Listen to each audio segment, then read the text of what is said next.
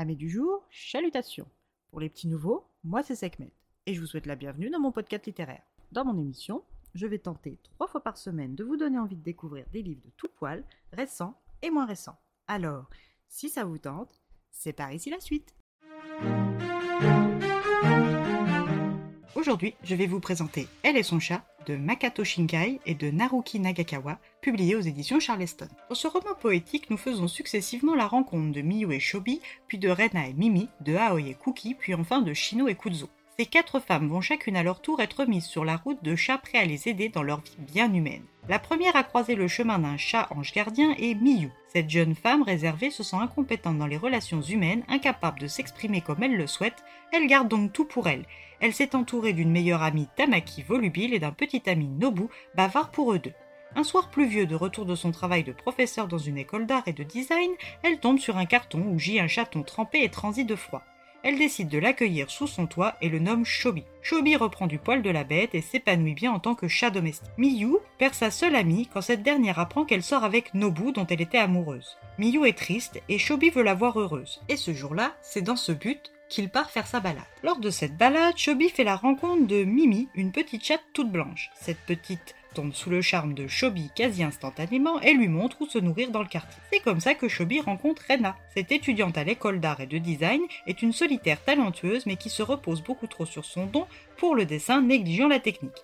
Après le divorce de ses parents, elle a emménagé seule dans le vieil appartement que sa grand-mère possède. Libre de s'adonner à son art et sans loyer à payer, Rena pense arrêter l'école. Son échec au concours des beaux-arts pour insuffisance technique y est pour beaucoup dans sa décision. Et son ami Masato, lui aussi en école d'art, tente de la convaincre de ne pas arrêter. Mais c'est la proposition de stage d'une de ses professeurs, une certaine Miyu, qui lui donne à réfléchir. Mais son stage ne va peut-être pas lui apporter autant de satisfaction qu'escompté. Durant cette période, Mimi n'est pas officiellement son chat à elle. Alors elle continue d'arpenter le quartier et rencontre John, un vieux chien ami, avec un chat de sa connaissance, un certain Crochet.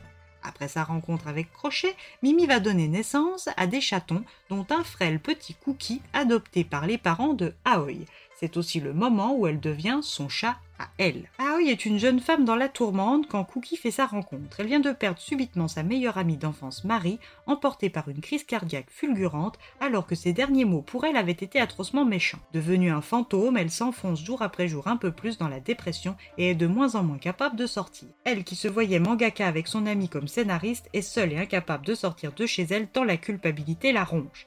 Un jour, Shobi vient prévenir Cookie que sa mère Mimi est malade et qu'elle n'en a peut-être plus pour longtemps. Ni une ni deux, Cookie fugue, retrouve sa mère. Lorsque Aoi se rend compte de l'absence de Cookie, elle sait qu'un chaton qui n'a jamais mis une patte dehors est en danger de mort imminent, alors elle doit se décider. Elle qui n'a pas su sauver Marie devra se faire violence et surmonter ses démons pour sauver Cookie. Et qui sait, cette recherche changera peut-être tout pour Aoi. De son côté, John le chien ami et philosophe d'à s'apprête à quitter ce monde mais refuse d'abandonner sa maîtresse Shino derrière. Il la confie donc au bon soin de Kuro, ce chef de clan au grand cœur. Shino est une femme qui, après s'être mariée, s'est occupée de son beau-père mourant, puis de sa belle-mère avant de se retrouver seule et fanée jusqu'à la disparition de John et l'arrivée de Kuro. Après l'arrivée inattendue de Kuro, c'est son neveu Ryota qui fait son apparition dans sa vie. Sa nouvelle vie s'articule autour de ses balades quotidiennes avec Kuro et la protection de son neveu. Pour cette femme à qui la vie n'a pas fait de cadeau et qui malgré tout reste simple à satisfaire, Kuro et Ryota sont une vraie bouffée d'air frais.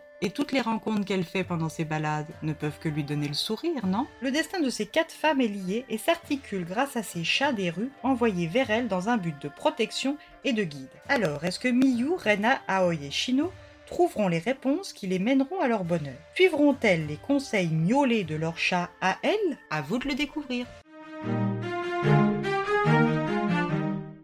Ce roman poétique et philosophique s'articule autour du point de vue du chat, puis de son humaine. Les deux mondes se croisent et s'entrechoquent pour mieux se rejoindre et se compléter.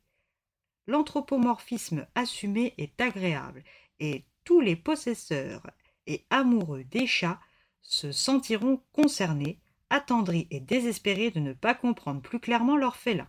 Plus largement, les relations humaines sont décrites avec force et douceur, c'est un vrai petit nuage de lait sucré sur un café bien serré. Alors, c'est sans grande surprise que je vous recommande ce livre. Et bien voilà, j'en ai fini pour aujourd'hui. J'espère que cet épisode vous aura plu et vous aura donné des nouvelles idées de lecture. Si vous souhaitez découvrir d'autres petits bonbons littéraires tout droit sortis de ma bibliothèque, Je vous retrouve le samedi 22 avril prochain pour un nouvel épisode. Et si d'ici là je vous manque de trop, vous connaissez le chemin. Hâte les lectures de Sekhmet sur Instagram. Sur ce, chalut les amis et à la prochaine